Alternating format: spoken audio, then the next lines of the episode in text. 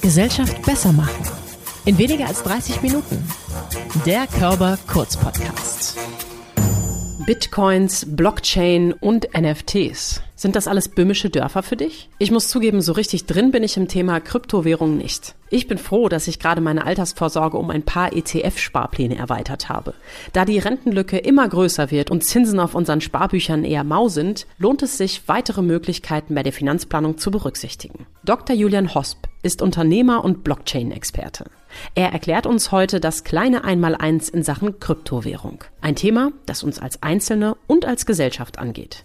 Gesellschaft besser machen mit Julian Hosp. Moin. Moin, freue mich. Ja, wir freuen uns auch ganz besonders, dass du heute da bist, denn wir können, glaube ich, fast alle was lernen, die hier heute zuhören. Es geht nämlich um das Thema Kryptowährung und um Sachen, die uns eigentlich alle beschäftigen sollten, denn es geht irgendwie auch um das liebe Geld. Doch wenn ich schon dieses erste Fachwort in den Raum werfe, was heißt denn das eigentlich, Kryptowährung? Währung und diese komischen Bitcoins. Erklär uns das doch zum Eingang mal. Normalerweise wird Geld oder eine Währung von einer Zentralbank ausgegeben. Man nennt es auch ein Fiat-Geld, also per Dekret. Der Staat Deutschland, jetzt Deutschland eh nicht mehr, sondern die Europäische Union sagt, das einzige Zahlungsmittel in Europa ist der Euro und du kannst dem Euro vertrauen, weil du uns vertraust. Und da sind so ein paar Begriffe drin, also einerseits Fiat, also per Dekret, nicht, aus, auf, nicht weil jetzt die Leute das sagen, sondern weil eben eine Institution das sagt. Und das Vertrauen ist zentralisiert. Und das sind einfach so ein paar Begriffe. Und das funktioniert in den meisten Fällen extrem gut. Der Staat oder die, die Europäische Zentralbank kann da relativ agil auf Dinge reagieren, hat man ja zum Beispiel mit Covid gesehen mhm. und äh, kann dann zum Beispiel die Geldmenge erhöhen, kann die Geldmenge verringern, hat hier ganz tolle Steuerungsmechanismen, kann den Zins anpassen das funktioniert meistens extrem gut. Die große Thematik ist dann halt immer, man muss eben einer Gruppe oder einer Bank vertrauen. Plus manchmal machen die das auch nicht ganz so gut. Und da ist 2008 ein sogenanntes White Paper, also so ein, es war eigentlich ein ganz kurzes Dokument, acht Seiten nur, ist am 31. Oktober veröffentlicht worden, das ist Halloween. In diesen acht Seiten wurde die weltweit erste Kryptowährung vorgestellt, die tatsächlich funktioniert hat. Es gab Kryptowährungen schon davor, aber in dem Fall geht es um Bitcoin. Und die Idee dahinter war eben, dass eine Währung nicht von einer Partei ausgegeben wird, sondern eine Gruppe sich darauf einigt, wie diese Währung funktioniert. Und es braucht natürlich wiederum diesen Vertrauensfaktor. Und in einer Gruppe, die sich nicht kennt, vertraut man halt nicht jemanden. Also sagt man, man vertraut der Kryptographie, man vertraut Mathematik. Ein mathematischer Algorithmus definiert die Geldmenge oder die Bitcoin-Menge. Wenn du ein Bitcoin transferierst oder ein, ein so ein Geld transferierst, dann musst du jetzt nicht der Bank vertrauen, dass sie dieses Geld weiterschickt, sondern der Algorithmus, diese mathematischen Details schicken das dann weiter. Und so entstand eben dieses Wort Kryptowährung, weil diese Währung eben auf äh, kryptografischen Mitteln basiert. Und, und Kryptographie bedeutet hier einfach, äh, sind mathematische Algorithmen, die eben diese ganzen Dinge sichern, vorhersagen und die auch ganz transparent einlesbar sind. Und das ist natürlich ganz wichtig für den Außenstehenden, dass jeder die gleiche Information hier hat. Klingt in meinen Ohren noch so ein bisschen kryptisch, also sehr komplex. Und das wollen wir ja noch ein bisschen weiter aufbereiten. Ein großer Bereich auch auf deiner Webseite ist das Thema Blockchain. Du bist einer der größten Experten bei uns zum Thema Blockchain. Was heißt denn überhaupt Blockchain nun wieder? Wenn solche Bitcoins transferiert werden, dann spricht man von Transaktionen. Und eine Transaktion besteht aus eigentlich drei Datenpunkten von, zu und wie viel. Mhm. Also ist eigentlich relativ simpel. Wer schickt an wen wie viel? Diese Updates, also diese Transaktionen werden in dem gesamten Netzwerk herumgesendet. Wenn man das jetzt nicht strukturieren würde, dann würden sich die stetig überlappen. Am Ende wäre das das totale Chaos. Man kann sich das so vorstellen, als wenn eine ganze Gruppe an Leute gleichzeitig an einem Dokument arbeiten würde und jeder würde drüber schreiben, der eine würde links schreiben, der eine würde rechts schreiben und dann das ausbessern. Das wäre natürlich totales Chaos. Also hat man das so strukturiert, dass man sagt, ungefähr alle zehn Minuten wird geschaut, welche Updates, welche Transaktionen wurden in den 10 Minuten gemacht. Dann wird dann kurz gestoppt, das ist so ein virtueller Stopp. Dann werden die in einen Block, in einen Datenblock hineingefügt, sortiert und dann stimmt die gesamte Gruppe ab, dass dieser Datenblock einmal verewigt wird. Und wenn der dann verewigt wird, wird ein neuer Datenblock gestartet. Es starten wieder neue 10 Minuten und das ganze Wirrwarr unter Anführungszeichen geht wieder los. Nach diesen 10 Minuten wird wieder alles strukturiert und dann geht es wieder weiter. Also es wird sozusagen dieser Datenblock über Kryptographie aneinander gekettet. Mhm. Und so entsteht dieses Wort von einer Blockchain. Man muss hier verstehen, dass also Blockchain eigentlich nichts per se mit Kryptowährung zu tun hat, sondern es ist einfach nur eine Art und Weise, wie eine Datenstruktur aufgebaut wird. Und theoretisch könnte man in so einer Datenstruktur alles Mögliche abspeichern. Zum Beispiel der, also der Verwendungszweck, mit dem ich eigentlich in Bitcoin dann hineingestolpert bin 2014, war, dass man in solchen Datenblöcken Medizindaten speichert. Ich bin eigentlich Arzt mhm. und ich habe mir gedacht, wenn man Patientendaten dort speichern könnte, dann wäre es viel mehr Privatsphäre für den Patienten, aber es wäre auch viel interoperabler. Also wenn zum Beispiel ein Deutscher in Österreich ins Krankenhaus geht, könnte er diese Daten mitnehmen, ohne dass er Angst hat, dass jemand anders ihm wegnimmt. Am Ende hat es zugeführt, dass ich dann in die Finanzwelt äh, gekommen bin und Finanzinformationen in einer Blockchain nennt man eben Kryptowährungen. Ich finde bei beidem, sowohl in dem Gesundheitsbereich als auch im finanziellen Bereich, ist es doch eigentlich so, dass wir Menschen daher kommen, dass wir Menschen vertrauen wollen. Die Oma, die noch in die Bank geht und den Bankangestellten persönlich kennt, wir wollen dem ins Gesicht schauen oder ihr und sagen, hey, äh, was ist mit meinem Geld, wie viel kann ich haben? Und jetzt sagst du aber gerade doch, dass der Algorithmus, dieses Technische, dass das viel verlässlicher ist und viel besser als die Zentralbank, die eben sozusagen eine Sache aufsetzt. Wie kriegen wir das übereinander als Gesellschaft, die eigentlich mit Menschen in Verbindung steht, sollen wir jetzt auf so eine digitale Währung bauen. Wenn ich das zuerst falsch ausgedrückt habe, will ich das hier korrigieren. Ich glaube nicht, dass Kryptowährungen besser sind. Mhm. Ich glaube sogar, das Wort Kryptowährung ist ein schlecht gewähltes Wort. Ähm, eigentlich hätte man das als Kryptovermögenswert bezeichnen sollen.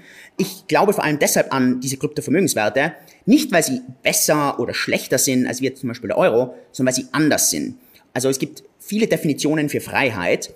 Ähm, für mich, die Definition von Freiheit bedeutet nicht, dass ich Millionen Optionen habe. Ganz im Gegenteil, das ist eher sogar, man, man kommt hier total in ein Paradox hinein und, man bleibt sozusagen in einer Starre. Sondern ich glaube, dass Freiheit bedeutet, dass man mehr als eine Option hat. Also nicht in eine bestimmte Option.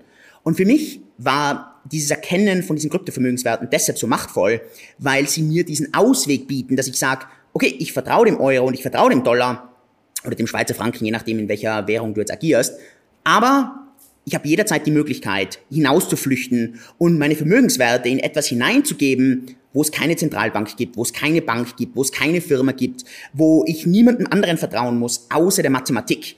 Und ich glaube, ein paar Punkte, die du aufbringst, sind extrem wichtig. Das heißt nicht, dass dieses, und man nennt es dezentral, weil es gibt niemanden mehr, der jetzt da die Verantwortung hat. Das ist natürlich toll, weil es kann dir auch niemand etwas wegnehmen, es kann dir, kann dich niemand zensieren. Aber du hast auch genau das Richtige angesprochen. Das heißt auch, es kann dich niemand an die Hand nehmen und dir helfen. Du bist auf dich selbst gestellt und alleine gestellt. Mhm. Diese Vor- und Nachteile sind, was es genau sind, nämlich Vor- und Nachteile.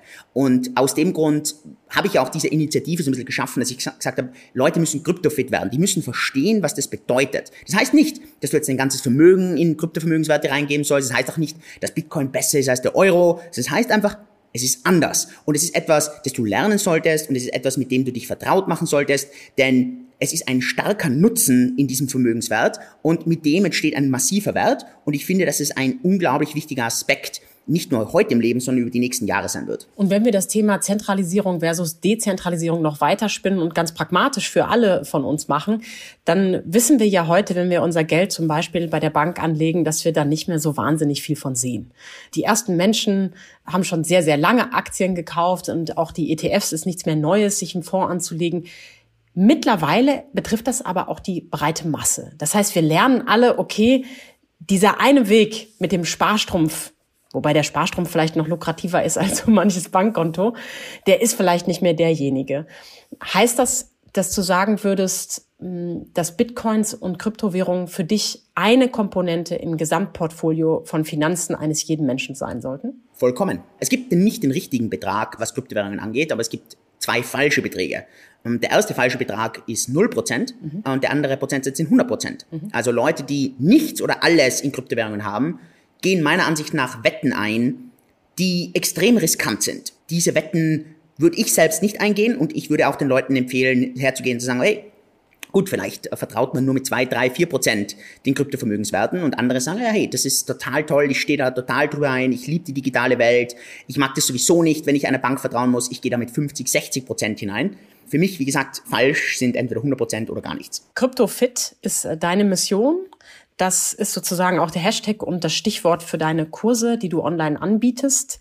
Wie schaffen wir es jetzt, dass die Gesellschaft, dass nicht nur junge Menschen unserer Generation, wir sind tatsächlich nur ein Jahr auseinander, du bist 1986 geboren, ich 85, wie schaffen wir es, dass Menschen, die vielleicht auch älter sind, sich jetzt mal überlegen und da auch reinzudenken? Weil das ist natürlich auch nicht ganz so einfach wie eins und eins zusammenzuzählen, auch wenn du es gerade schön pragmatisch dargestellt hast. Ja, da hast du 100% recht. Ich glaube, dass es dort wie bei allem auf der Welt immer wieder ein bisschen Zentralisierung in einem dezentralen Ökosystem gibt, ähm, in dem man Tauschbörsen vertraut, indem man zentralisierten Plattformen vertraut, die das vereinfachen. Das ist natürlich nicht dieser Schritt, dass man dann sagt, okay, ich werde komplett unabhängig vom Finanzsystem oder unabhängig vom Bankensystem, aber es gibt zumindest mal diesen ersten Weg oder diese erste Sprosse auf der Leiter viel besser würde ich das am Anfang gar nicht beschreiben können, denn natürlich es ist etwas ganz anderes, ähm, einen Bankberater zu haben oder eine Kontaktperson zu haben ähm, oder Passwort und Nutzernamen zu haben, als wie, dass man, das nennt sich einen sogenannten Private Key, also dass man diese unglaublich lange Zahl, die hat 80 Stellen, diese Zahl, also dass man dieser 80-stelligen Zahl vertraut und, und diese 80-stellige Zahl äh, stellt eigentlich, das ist auch ganz kurios, eine Koordinate dar, mathematisch übertragen, in welcher Zahl sozusagen sein ganzes Vermögen gespeichert ist. Das ist, und das ist natürlich alles sehr abstrakt und aus dem Grund erwarte ich das auch gar nicht, dass es jetzt jeder gleich im ersten Schritt macht. Aber ich glaube, der erste Schritt ist meistens, die Grundzüge zu verstehen, herzugehen, zu sagen, okay, vielleicht verwende ich jetzt diese eine Tauschbörse und ja, das ist jetzt nicht total dezentral, aber es ist mal der erste Schritt hinein. Und damit fängt man sich dann an, meistens dafür zu interessieren und das ist ja eh schon meistens der der wichtigste erste Punkt, den eigentlich die Leute mal machen sollten. Also dieses, dieser erste Schritt ist oft immer der wichtigste. Ja, einfach mal machen ist ein Motto, was, glaube ich, für viele Sachen gilt und gelten kann oder sollte. Einfach mal machen könnte man bei dir auf die Seite gehen und mal zu schauen, was gibt's denn da eigentlich für Content. Da ist jede Menge kostenfreier Content. Du bietest Kurse an. Würdest du darüber hinaus noch was empfehlen, dass vielleicht einzelne Personen nochmal zur Rate gezogen werden, dass man sich bestimmten Menschen da wieder dann doch anvertraut, um diese Brücke zur Menschlichkeit zu schlagen? Oder sollen wir lieber einen Podcast hören, Buch lesen? Da ist ja einfach wahnsinnig viel Material draußen. Und woher weiß ich jetzt, ah ja, das ist das, was mir tatsächlich helfen wird oder das ist ein Hochstapler? Kurse, glaube ich, habe ich gar nicht mehr auf meiner Webseite. Wenn, dann sind die eh wahrscheinlich veraltet. Also normalerweise haben wir gar keine Kurse mehr, sondern es ist eigentlich alles nur mehr kostenfrei. Ähm, ich glaube, da gibt's äh, ein, ein so ein Produktpaket heißt, es nennt sich CryptoFit Akademie, aber die kannst du äh, eh kostenlos dann am Ende nutzen. Ähm, Im Prinzip äh, bekomme ich da deine E-Mail dafür. Das ist eigentlich hier der, der tatsächliche Preis unter Anführungszeichen. Genau, aber ansonsten ist die eigentlich kostenlos. Du kannst natürlich Leuten vertrauen und das passt auch in den meisten Fällen. In einigen Fällen ist es halt nicht so gut. Ich würde, also vielleicht mal, es ist oft leichter zu sagen, was man nicht machen sollte, als wie das man sagt, was macht man. Ich würde zum Beispiel niemandem vertrauen, der irgendwie Extremist ist. Also Extremist heißt, alles in Bitcoin hinein oder nichts in Bitcoin hinein. Da bin ich extrem suspekt. Also diese, diese Extremen in eine Richtung in eine andere Richtung. Das, das finde ich überhaupt nicht gut. Natürlich kannst du ein gutes Buch lesen. Ich selbst habe ein Buch geschrieben, das nennt sich Kryptowährungen einfach erklärt. Das mit Abstand das Nummer eins im deutschsprachigen Raum. Ähm, es gibt aber auch ein gutes Buch, das nennt sich der Bitcoin-Standard. Das geht halt sehr in die, in die fundamentalen Infos von, von Bitcoin hinein. Also sowas, wenn du jetzt sagst, dich interessieren Kryptowährungen generell, dann würde ich eher mein Buch nehmen. Wenn du eher sagst, ich, dich interessiert nur Bitcoin, dann liest du jetzt zum Beispiel den Bitcoin-Standard. Und ansonsten, klar, gute Podcasts. Ähm, ich habe einen äh, YouTube-Kanal, das ist mit Abstand der größte Kanal im deutschsprachigen Raum zu diesem Thema Kryptowährungen und Co. Ähm, da mache ich mehrmals die Woche Updates zum derzeitigen Markt, ähm, Updates zu interessanten Dingen. Ähm, das sind sicher so ein paar Punkte. Aber ansonsten, ich würde vorsichtig sein, wenn dir Leute irgendwie das, das Blaue vom Himmel versprechen, also so, kauf jetzt diesen Coin, weil dieser Coin, der verdreifacht sich jetzt, garantiert. Da würde ich ganz skeptisch sein und genau gleich skeptisch würde ich sein, wenn dir einer sagt, alles oder nichts, du musst jetzt da rein oder Zeitdruck aufbaut, sind alles immer so Sachen, da würden bei mir alle Alarmglocken schrillen. Hm.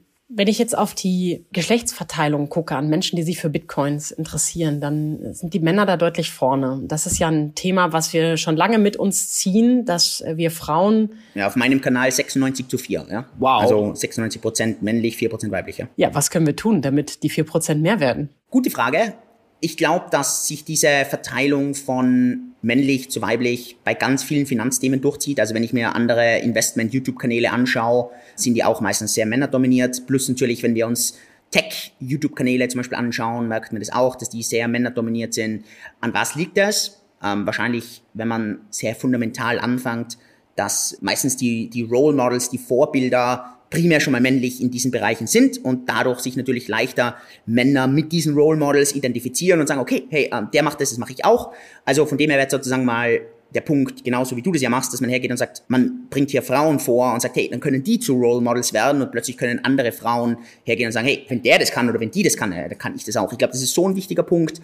Also wenn jetzt hier zum Beispiel Frauen zuhören, dass man ja sich dann gerade besonders traut und hergeht und sagt, ich gehe jetzt mal diesen Schritt. Ja, und dann, ich meine, das ist eine Debatte, die man runterziehen kann bis in, in die Schule, äh, in die Ausbildung, wo ganz viel STEM, also Science, Tech, Economics und Math sehr immer von eher Männer dominiert ist. Das ist natürlich eine unglaublich fundamental lange Debatte, ähm, wie man das ändern könnte, sollte, müsste. Mhm. Aber ich glaube, es startet oft mit den Role Models. Das ist natürlich, also das ist natürlich eine, eine Henne-Ei-Situation. Da beißt sich die Katze in den eigenen Schwanz. Aber oft braucht es halt immer so diese ersten Schritte. Und ich muss auch dazu sagen, ich meine, das klingt jetzt natürlich wenig, aber vor vier, fünf Jahren war wahrscheinlich das Verhältnis 99 zu 1. Es hat sich natürlich schon gebessert, mhm. aber wir hatten jetzt zum Beispiel am am Samstag in München, riesen, riesengroßen Event, 400 Leute. Das war im geschlossenen Rahmen, also der war nicht irgendwie öffentlich oder so. Es war eine kleine Gruppe, also kleine, aber geschlossene Gruppe.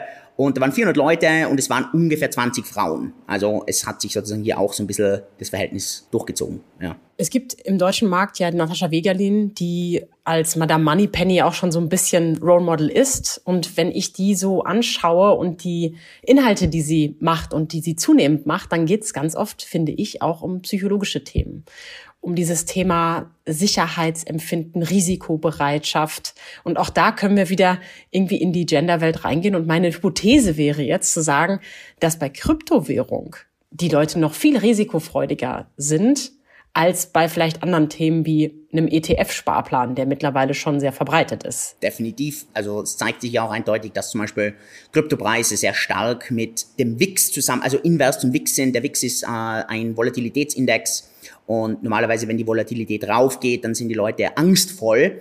Wenn WIX raufgeht, gehen die Kryptopreise runter. Wenn der WIX niedrig ist, also dass die Leute sehr beständig sind, selbstsicher sind, dass jetzt gerade sehr gut geht, dann steigen Kryptopreise tendenziell nach oben. Also die letzten zwei Beispiele, ähm, 2020, Covid, war plötzlich der WIX ist extrem raufgeschossen, als dieser Outbreak war und Krypto ist um 50 Prozent, 60 Prozent innerhalb von einer Woche runter. Und auch jetzt über die letzten sechs Monate, Zinserhöhungen, Ukraine-Konflikt, all diese Dinge haben natürlich Inflation dazu geführt, dass die Leute sich sehr unsicher zurzeit sind. WIX schießt rauf und die Risikobereitschaft geht runter, Krypto geht runter. Also kann ich sagen, Risikofreudigkeit führt zu höheren Kryptopreisen. Noch stärker in die Blockchain-Richtung geht Diana Eder mit einem Podcast und dem Projekt Women in Blockchain. Und bei denen habe ich jetzt das Thema NFTs nochmal stärker gesehen. Das steht für Non-Fungible Token. Was ist denn nun das wieder? Sozusagen eine der großen Untergruppen an Kryptovermögenswerten. Ähm, bei einem Bitcoin ist jeder Coin genau dasselbe ähm, wie ein anderer Coin. Also zum Beispiel eine Unze Gold ist genau dasselbe wie eine andere Unze Gold. Geld muss per Definition fungibel sein. Das bedeutet zum Beispiel, dass ein 20-Euro-Schein gleich viel wert ist wie zwei 10-Euro-Scheine. Ähm, das ist also diese Austauschbarkeit. Wenn man sich Sammelstücke anschaut, Briefmarken, Pokémon-Karten, Fußballsticker, dann sind die nicht fungibel. Das bedeutet, es ist zwar dieselbe, also dieselbe Familie, zum Beispiel Briefmarken, aber wir alle wissen, dass es Briefmarken gibt, die sind wertvoller und Briefmarken, die sind weniger wertvoll. Genau das gleiche gibt es bei Sammelkarten, bei Sticker und so weiter und so fort. Jetzt kann man das Ganze nicht nur im physischen haben, sondern man kann über die Blockchain komplett transparent darstellen, dass es zum Beispiel einen dieser virtuellen Sammelstücke tatsächlich nur dreimal gibt. Das heißt, das kann man ganz genau definieren. Das heißt, ich muss jetzt nicht einer Firma vertrauen, die sagt, diesen einen Fußballer, die kannst du immer kaufen, aber in den ganzen Päckelchen, also bei der Weltmeisterschaft und so weiter, den einen Fußballer, keine Ahnung, Messi oder irgendwas, den gibt es tatsächlich nur dreimal. Jetzt kannst du das transparent auf der Blockchain sehen, dass es dieses eine Sammelstück tatsächlich gibt. Ähm, und da haben sich sehr kurioserweise zum Beispiel stumme Affen, also die, die nennen wir Muted Apes, haben sich da durchgesetzt. Also das sind eigentlich sehr hässliche Sammelbilder, die die Leute dort auf einer Blockchain sammeln. Es gibt natürlich viele Leute, die sagen, wie können solche Sammelstücke auf der Blockchain im Digitalen einen Wert haben? Man muss dann wieder verstehen, dass zum Beispiel so eine Karte zu produzieren kostet zwei Cent, mhm. drei Cent, ich weiß es nicht genau, aber im Centbereich. Und die werden teilweise im 10.000 Euro Bereich gehandelt. Das heißt, der Unterschied zwischen digital und physisch ist eigentlich nur die zwei oder drei Cent. Mhm. Alles andere ist genau dasselbe. Es ist sozusagen dasselbe Konzept. Und wenn jetzt zum Beispiel Leute sagen, ja, das ist ja natürlich absoluter Schwachsinn, dann darf man nicht vergessen, Wert aus allem entsteht aus drei Dingen. Es entsteht aus dem Nutzen von etwas, es entsteht, wie rar dieses etwas ist und es entsteht, auf wie viele Leute dieser rare Nutzen zutrifft. Umso rarer der Nutzen, umso mehr Leute, umso wertvoller ist etwas. Und das ist nicht, das ist nicht wirklich subjektiv, sondern es ist total objektiv. Die Schwierigkeit ist es oft einzuschätzen. Und vor allem der Nutzen, den einzuschätzen. Wenn man jetzt zum Beispiel hier von so einem Sammelstück den Nutzen sieht, dann ist ja das sozusagen von so einer Baseballkarte, da kann man nicht essen, die kann man nicht trinken, die hilft einem nicht beim Schlafen, die bietet kein Dach über den Kopf. Das heißt, da ist der Nutzen natürlich oft sehr schwer. Aber der Nutzen ist halt dort vielleicht ein Status oder eine soziale Zugehörigkeit oder irgendwie, dass man sich eine Freude macht und was ähnliches könnte man sozusagen diesen non-fungiblen Token oder NFTs auch zuschreiben und die erleben teilweise natürlich einen extremen Hype. Klingt ja auch ganz realistisch, wenn ich mir vorstelle, wie viele Menschen von uns früher mit solchen Sammelgeschichten tatsächlich hantiert und gehandelt haben. Ob das jetzt irgendwelche Figuren waren, bei mir waren es Überraschungseierfiguren oder irgendwelche Fußballkarten oder was auch immer. Du scheinst auf jeden Fall sehr begeistert und euphorisch von dem Thema zu sein. Wie bist du denn jetzt überhaupt nochmal dahin gekommen? Du hast vorhin schon angedeutet, du warst ja Arzt, Unfallchirurg, wenn ich mich richtig erinnere, und bist dann diesen doch sehr anderen Weg gegangen. Ich habe auch schon öfter gelesen, dass deine Eltern nicht ganz so erfreut darüber waren, dass du dann Gründer geworden bist. Du hast jetzt mittlerweile schon das zweite Unternehmen. Wie kam es dazu? Das erste Mal von Bitcoin habe ich 2011 gehört. Also es ist elf Jahre her. Damals war der Bitcoin-Preis bei knapp einem Dollar. Mhm. Zum Vergleich, heute ist der Bitcoin-Preis bei knapp 40.000 Dollar. Mhm. Also vielleicht auch zum Vergleich, hätte man damals 1.000 Dollar in Bitcoin investiert und hätte das bis heute gehalten, wäre das 40 Millionen wert. Mhm. Ich habe das damals als Abzocke, als Scam abgeschrieben, habe gedacht, ich, also ich habe das auch nicht verstanden, ich habe den Nutzen nicht verstanden, ich habe die Mathematik dahinter nicht verstanden und habe mir gedacht, ach, so ein Schwachsinn. Und es hat dann drei Jahre später gedauert, ähm, wo ich unbedingt ein Unternehmen im Medizinbereich starten wollte. Und ich habe die unterschiedlichsten Unternehmen ausprobiert. Nichts davon hat wirklich funktioniert. Und dann lerne ich über Blockchain 2014. Und ich verstehe das alles und schaue mir das dann alles genau an und wollte es eigentlich im Medizinbereich umsetzen. Bin dann aber 2015 schlussendlich in den Kryptobereich rein, also in den Finanzbereich von Blockchain, weil gibt es einfach einige Hürden im Blockchain-Bereich, wenn es um andere Themen geht. Und ein Stichwort ist diese Interaktion zwischen der Blockchain-Welt und der richtigen Welt, der physischen Welt. Diese Interaktion ist sehr, sehr, sehr komplex und sehr schwierig. Am Ende ist es dann eben der Kryptobereich worden und ich sage dann auch immer, wenn man im Leben sich aussuchen kann, dass man richtig gut ist in etwas, richtige gute Fähigkeiten hat oder einfach nur viel Glück hat, mhm. ja, dann schau, dass du viel Glück hast. Es macht das Leben unglaublich einfach. Und ich hatte natürlich unglaubliches Glück. Ich habe dann knapp zehn Prozent von meinem Vermögen damals in Bitcoin investiert, zu einem Zeitpunkt, wo Bitcoin ein paar hundert Dollar gekostet hat. Habe danach auch in andere Kryptowährungen wie Ethereum und so weiter investiert und war natürlich viel Glück.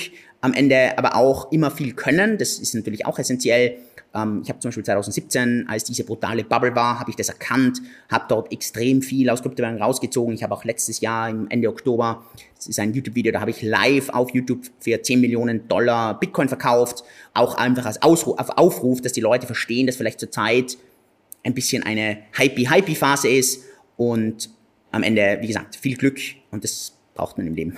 Wenn du so viel Glück hattest, wieso arbeitest du dann Immer noch. So viel vor allem. Ich komme aus einer Familiensituation, in die sich wahrscheinlich viele Leute reinversetzen können. Ich habe eine Schwester, die ist zwei Jahre jünger. Äh, mein Vater war oder ist selbstständiger Architekt. Meine Mutter war ursprünglich Lehrerin, hat sich dann voll um die Kinder gekümmert. Und wir waren eine typische Mittelstandsfamilie in Österreich. Mhm. Ähm, uns ging es nicht schlecht. Wir hatten immer Essen am Tisch. Es gab immer Geschenke unter dem Weihnachtsbaum. Aber wir waren absolut nicht finanziell irgendwie wohl situiert. Wir waren einfach gut situiert. Und ich glaube, wie in vielen Familien, Geld ist immer wieder ein Streitthema gewesen. Mhm. Wenn man auf Urlaub fliegt, dann heißt es dies oder dann kommt plötzlich ein Streitpunkt hoch, wenn irgendwie überraschende Kosten plötzlich da waren. Und ich merke schon immer noch bis heute, dass wenn man mich so fragt, welche Emotion verbindest du mit Geld in deiner Kindheit? Und ich denke da so zurück, dann ist für mich immer noch diese Emotion, dass Geld rar ist, dass mhm. Geld eine Mangelware ist, dass das Geld viel Schmerz verursacht. Diese Emotionen. Und ich war mit 16 in Amerika und da hatte ich dann zum ersten Mal einen Kontakt mit einer Person, die unglaublich viel Wohlstand gehabt hat und die auch diesen Wohlstand gut eingesetzt hat. Einerseits für die Familie, aber andererseits für echt sehr, sehr, sehr positive Dinge in der Region. Und es war für mich so dieser Aha-Moment, wo ich gesagt habe, ich möchte für mich selbst und dann für meine Familie auch diesen Wohlstand erreichen, dass ich nicht in ein Restaurant eingehe und mir zum Beispiel denke, äh, was kann ich mir leisten, sondern dass ich mir sage, was will ich denn heute? Oder wenn ich heute, mir passiert es oft, ich war in Hamburg bei der Diskothek und ich weiß noch, da ist draußen ein also es war nicht wirklich ein Bettler, aber das war ein, ein Musikspieler. Und er hat echt gut gespielt und ich hatte 15 Minuten so und bin davor gestanden und ich ja, habe ihm dann 50 Euro hineingelegt und ich glaube, das war für den halt total überraschend.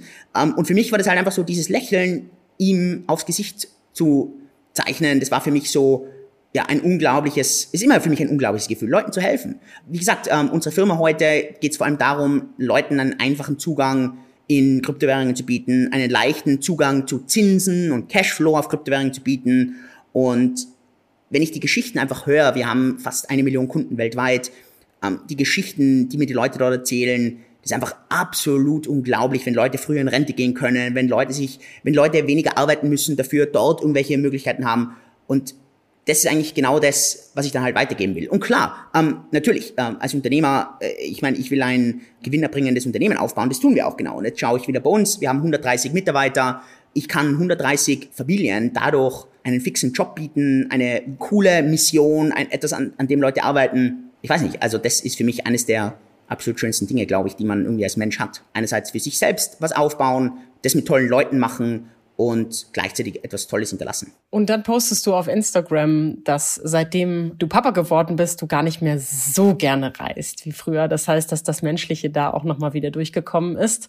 Wenn du jetzt also die Frage, die wir bei der Diskothek gestellt haben, beantworten solltest, um da schon mal etwas drauf hinzuweisen für alle, die, die dann noch nicht reingeschaut haben. Kryptowährung, Fluch oder Segen? Absolut Segen. Dieses Thema Fluch ist für mich immer, wenn Leute nicht darauf achten, welchen Wert etwas bringt, sondern die Leute nur auf eine Kostenseite schauen und das ist eben bei Kryptowährungen zum Beispiel das Thema Umwelt etwas, das natürlich gelöst werden muss ähm, und das auch äh, an dem gearbeitet wird. Aber ansonsten, also äh, ich sehe das, also das ist für mich sowas von klar, dass das ein absoluter Segen für uns Menschen ist, um eben einen zusätzlichen Schritt auch zu bieten, wenn ein Staat, eine Zentralbank eine schlechte Geldpolitik fährt, dass ich die Möglichkeit habe, diesen Ausweg zu haben oder diese Ausweichmöglichkeit es ist für mich etwas absolut Unerlässliches. Und damit möchte ich nochmal erinnern an das, was du vorhin gesagt hast. Null oder 100 Prozent ist hier nicht die Devise, sondern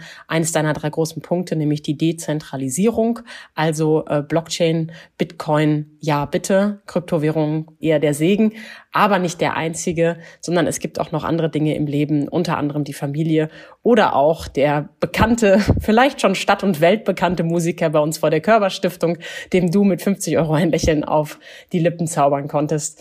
Julian, vielen, vielen Dank, dass du uns heute die Kryptowährung mal ganz pragmatisch erklärt hast und alle, die jetzt noch weiter einsteigen sollen, sollten auf jeden Fall auf seiner Webseite und in der Akademie vorbeischauen, die kostenlosen Inhalte durchstöbern, um sich fit zu machen, denn ich vermute, wir sollten noch aufspringen auf die Kryptowährung, oder? Ich mag dieses Thema, also dieses Wort aufspringen nicht, sondern ich würde einfach sagen, ich würde mich, äh, ich würde mich informieren, ich würde mich dafür interessieren, ich würde meinen Zehen ins Wasser tauchen und dann einfach mal schauen, wohin die Reise geht. Das weniger als Spekulationsobjekt sehen, sondern eher als diese langfristige Alternative, mit, wo man mit einem kleinen Teil seines Vermögens hineingeht, um eine Alternative in seinem gesamten Investmentportfolio zu haben. Und um vielleicht die moderne Alternative für den früheren Sammelband zu haben. Vielen, vielen Dank für deine Erklärung und deine Zeit heute hier bei uns bei Gesellschaft besser machen mit Dr. Julian Hosp. Vielen Dank.